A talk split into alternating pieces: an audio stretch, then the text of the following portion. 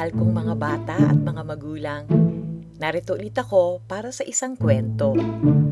Ito ay ating sariling kwento noong unang panahon na ang mga hayop ay nakapagsasalita at nakapag-uusap.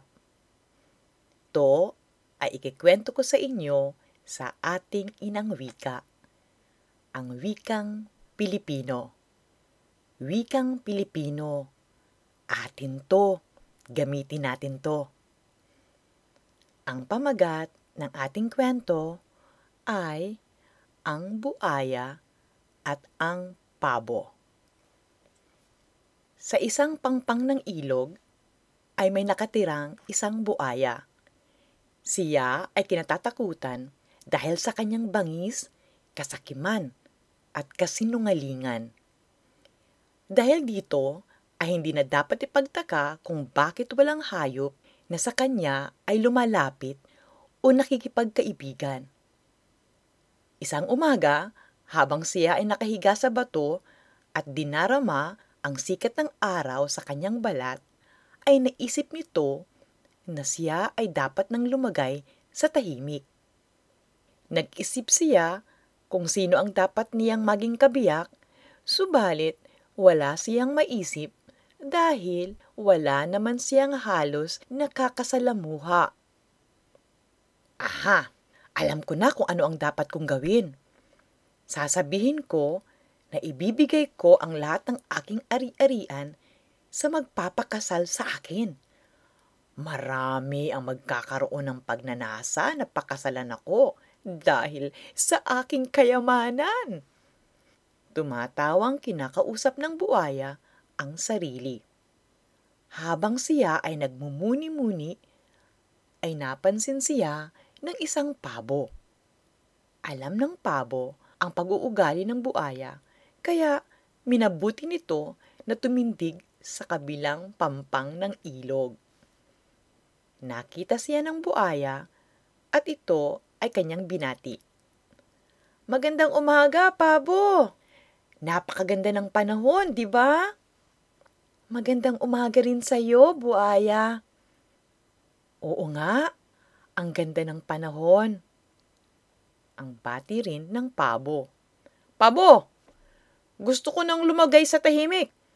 Ibig mo bang magpakasal sa akin? Tanong ng buaya. Pakasal sa iyo? Ano ang mangyayari sa akin kapag ako ay naging kabiyak mo? Ang tanong ng pabo. Makinig ka, Pabo.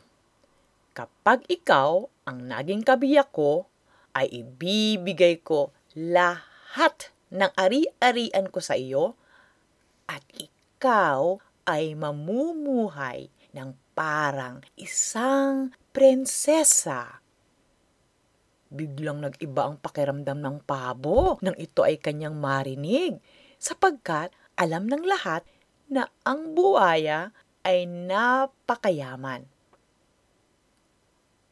Ang pabo ay biglang nagkaroon ng lakas ng loob at lumapit ng kaunti sa buaya. Napagmasdan niya na ang katawan nito ay nababalutan ng kumikislap-kislap na mga bato sa sinag ng araw. Inakala niya na ito ay mga diamante na nagkikislapan.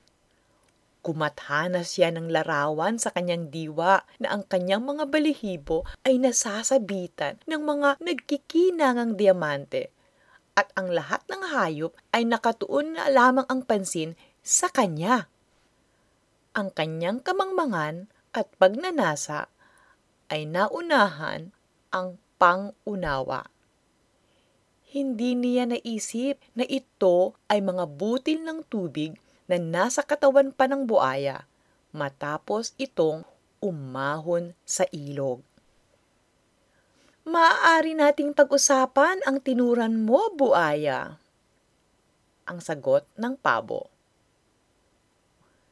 Napangiti ang buaya sa kamangmangan na ipinakita ng pabo.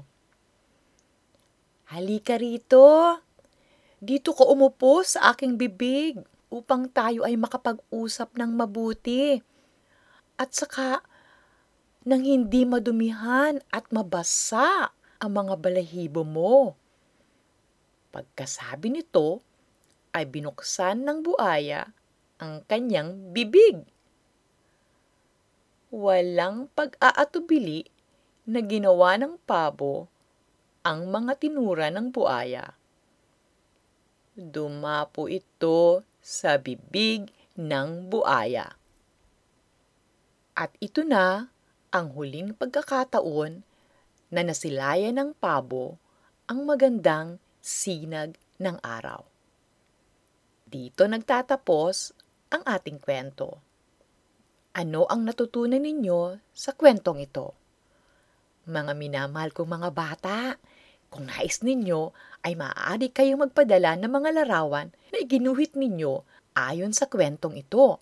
Halimbawa, ang larawan ng pabo o ng ilog o ng buaya. Maaari rin kayong gumawa ng isang aklat-aklatan ayon sa kwento at ipadala ito sa eswwse.net eswwse.net at ito ay ating ilalathala. Mga minamahal kong mga bata at mga magulang, maraming salamat sa inyong pakikinig. Hanggang sa muli, mahal ko kayo. thank you